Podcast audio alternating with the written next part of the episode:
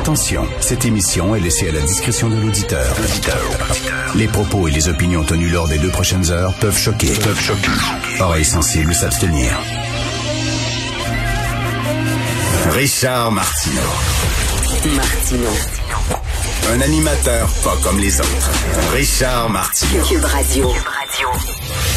Bon mercredi tout le monde, merci d'écouter Cube Radio. Donc euh, le SPVM s'est expliqué euh, hier concernant le nombre ridicule de constats d'effraction qui ont été émis lors de la manifestation de samedi. Hein. Seulement 28 constats émis, puis on dit qu'il y aurait eu 30 000 participants. On dit qu'on voulait surtout éviter les dérapages. On dit qu'il y avait toutes sortes de gens pendant la manif. Il y avait des enfants, il y avait des jeunes, il y avait des poussettes, il y avait des parents, il y avait des vieux, etc. Qu'on voulait pas créer un mouvement de foule, une panique, etc. Donc c'est pour ça qu'on a donné seulement 28 constats d'effraction. OK, bon, je comprends, on n'est pas niaiseux à temps plein. Je pense que tout le monde comprend ça. Mais reste que, il y a deux choses, là les organisateurs, on les connaît. On sait qui a organisé cette manifestation-là. C'était sur les médias sociaux. C'est un groupe qui a pignon sur rue, veut dire Québec debout, etc. On pourrait à tout le moins punir les organisateurs. On pourrait à tout le moins donner un autre constat d'effraction à Maxime Bernier, qui visiblement ne comprend ni du cul ni de la tête on peut pas juste laisser passer ça comme ça parce que imaginez le message que vous envoyez aux gens, les citoyens ordinaires qui ont eu des constats d'effraction parce que je sais pas moi, ils ont reçu euh, un couple d'amis dans leur cour où ils ont fait un pique-nique dans un parc, puis ils étaient un peu trop près et ils ne portaient pas le masque alors qu'ils ne respectaient pas le 2 mètres. Eux autres, il y a eu des constats d'effraction. Ce qu'on leur dit, c'est que vous autres, on va vous punir parce que vous n'êtes pas nombreux et vous pouvez pas euh, agresser la police. Vous ne représentez pas une menace envers la police. Alors là, soudainement, la loi s'applique avec vigueur et sévérité. On va vous donner votre constat. Mais par contre, s'il y a 30 000 personnes, là, ça met, euh, ça met nos policiers en danger. Donc là, on va fermer les yeux. À partir de combien de gens la loi ne s'applique plus? la question que je pose, c'est à partir de 5 000, la loi ne s'applique plus? À partir de 6 000, dites-le nous. Et là, finalement, ce qu'on dit aux gens qui ont organisé des pique-niques, mettons, puis qui ont eu une contravention au parc La Fontaine, on leur dit la prochaine fois que vous voulez vous rassembler, ben soyez une gang, une, grosse gang. Faites un message sur euh, sur internet, dites, euh, dimanche, on va aller toute la gang pique-niquer. Amenez vos pique-niques, puis là, si vous êtes, mettons, 5000, la police ne vous donnera pas de ticket. C'est ça un peu, il y a une incohérence totale. Et là, moi, c'est certain que si j'étais un simple citoyen, j'avais une contravention parce que j'avais dépassé le couvre-feu, par exemple. Je faisais mon petit jogging tranquille, puis euh, il était euh, il était 8 euh, heures et quart au lieu de 8 heures. Puis une contravention, ben, je la contesterais en tabarnouche. En disant, ben voyons donc, eux autres, là, ils étaient filmés il y avait des caméras, des drones et tout ça. Il y avait des journalistes. Vous saviez c'était qui. Vous les avez vus. Vous n'avez pas donné de contravention. Et moi, vous m'en donnez. Je m'excuse. Je conteste. Et c'est sûr. Et les 28 qui ont su une contravention, vous pensez pas qu'ils vont pas contester? En disant pourquoi nous autres? Qu'est-ce que nous autres, on a fait que les autres ont pas fait? Donc tout ça, il y a une incohérence totale. Je comprends, là, je comprends que c'est très difficile quand il y a des grosses foules comme ça. Tu peux pas commencer à rentrer dans le tas, mais à un moment donné, la loi, c'est la loi. Et puis euh, François Legault avait dit, avait été clair, on va s'assurer qu'il y ait des contraventions données le plus possible.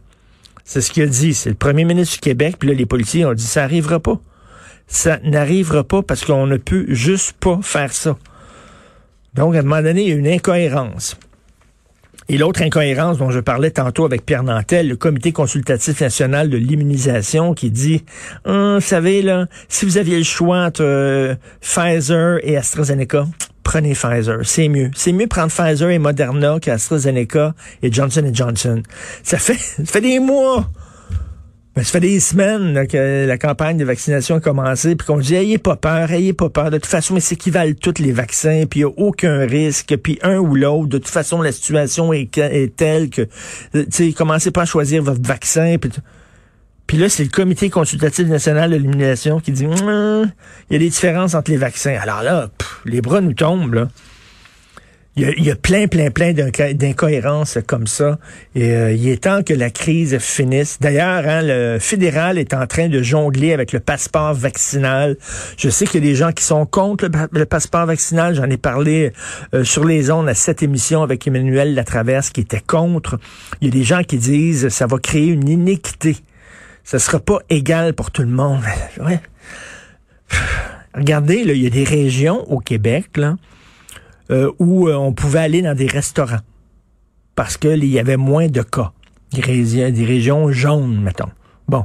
Puis il y avait d'autres régions, Montréal, on pouvait pas aller dans les restaurants. Mais si tu allais à Bromont, qui est quoi, trois quarts d'heure de Montréal, tu pouvais aller dans un resto. Ben, c'est une certaine injustice, mais c'est comme ça. Il y avait des quartiers où c'était moins grave que d'autres. Puis là, on dit oui, mais il y a des régions qui vont être vaccinées avant d'autres. Ben oui, mais on peut pas vacciner tout le monde en même temps. Ça va venir, votre taux va venir. Et là, j'entendais, je parlais hier avec Elsie Lefebvre, elle dit oui, mais les pauvres, eux autres, ils se font moins vacciner. C'est pas comme si le système disait les pauvres, on veut pas vous faire vacciner. C'est tout le monde peut prendre le métro puis se rendre au stade olympique, là.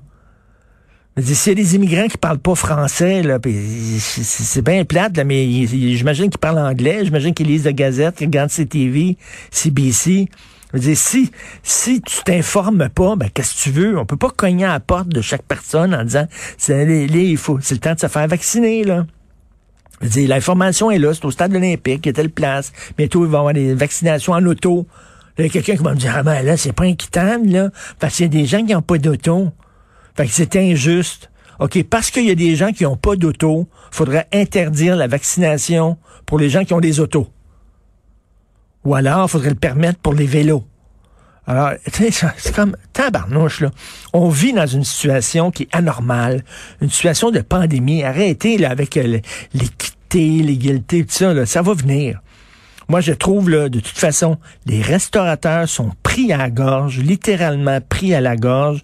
Si on peut les aider, si on peut leur dire, vous allez pouvoir ouvrir vos portes, et il n'y aura pas de danger d'éclosion parce que les gens qui vont aller dans votre restaurant vont avoir été vaccinés. Ça va être comme ça pour les voyages. Ça va être de même. Si tu veux aller, par exemple, en Grèce, on peut aller faire des voyages en Grèce. Ils acceptent les touristes, mais il faut que tu aies une preuve de vaccination. C'est tout à fait normal. Il y a des pays en Afrique où tu peux pas te pointer là, là si t'as pas une preuve de vaccination. Le pandémie, pas pandémie. Tu as besoin d'être vacciné pour la fièvre jaune et tout ça. Je veux dire, à un moment donné, là, tout ça, c'est vraiment, c'est c'est de la sodomie de coléoptère, c'est de l'enculage d'un mouche. Là. Si ça peut aider les restaurateurs à ouvrir, ils vont être bien contents. Ils vont être bien contents. Puis là, vous, vous n'avez pas été vaccinés, mettons là, les plus vieux vont être vaccinés. Fait que là, les plus jeunes vont dire c'est pas équitable pour nous autres. Nous autres, on n'a pas encore eu notre vaccin. Nous autres, on a 23 ans, on n'est pas encore vaccinés, on n'a pas le droit d'aller dans les restaurants. Ben oui, mais ça va venir comme moi, là. Il y a des gens qui ont été vaccinés avant moi. Hein, il y a une tranche d'âge là, plus vieux qui ont été vaccinés. Eux autres auraient pu aller dans un restaurant, puis j'aurais pas dit mais, mais moi, mais moi, il est Ça, tu sais, on peut pas là. Vaut mieux, vaut mieux donner des avantages à certaines personnes que pas pantoute. Ça, on dirait que c'est le système soviétique, ça. On dirait là. C'est comme euh, tout le monde va rouler avec une super mauvaise bagnole c'est comme euh, où on donne des Mercedes-Benz et des Rolls-Royce à tout le monde, ou alors il y a personne qui va pouvoir en avoir parce que tout le monde va être sans paille. Ça, ça va être une véritable égalité vers le bas. À un moment je trouve ça complètement ridicule. Je ne comprends pas les gens qui sont contre le passeport médical. Et des gens, là, par exemple, j'entendais Éric Duhem. Éric Duhem, il dit que les consignes sanitaires, les mesures sanitaires sont trop dures puis ça n'a pas de bon sens. On est en train d'étouffer les gens d'affaires. C'est ça qu'ils disent, là. Les, les les Maxime Bernier, les Adrien Pouliot de ce monde, c'est ça qu'ils disent, là. C'est qu'un on est en train d'étouffer les gens d'affaires, puis ils ont perdu leur business, puis ils sont déprimés, puis tu sais, ben oui, mais, mais pourquoi vous êtes contre le passeport, alors? Parce que ça leur permettrait d'ouvrir leurs portes. Ça leur permettrait de, de sortir la tête, tu sais, par-dessus l'eau, de respirer un petit peu.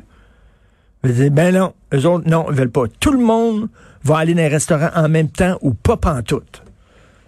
Je ne comprends absolument pas ça. Et si je peux revenir rapidement sur l'affaire de Marie-Pierre Morin, il y a quelque chose qui m'énerve dans cette histoire-là.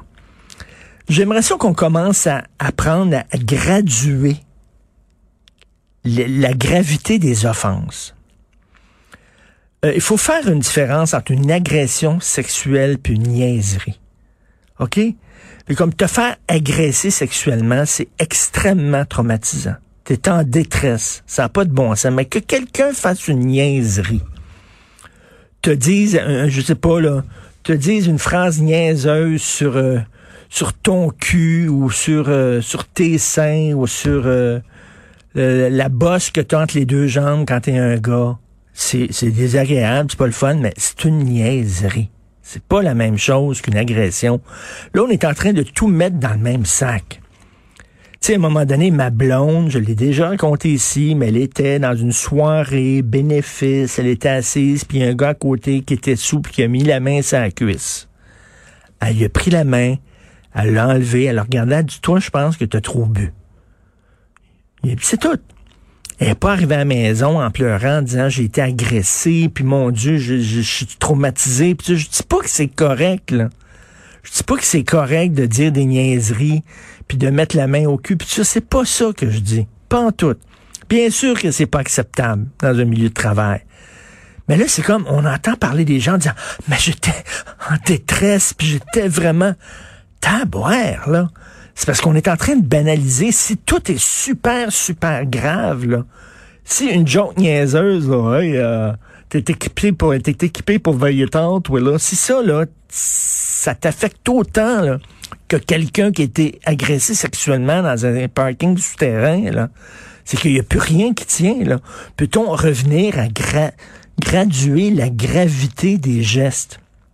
Parce que quand tout est une agression, plus rien est une agression. Puis souvent on dit, ouais, cette femme-là était victime d'agression. Oui, mais c'est quoi? Quel genre d'agression? C'est quoi? C'est-tu une niaiserie?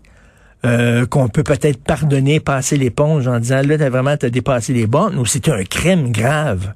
On est en train un peu de perdre les 50 nuances, tiens, de gris là-dedans. Vous écoutez Martineau.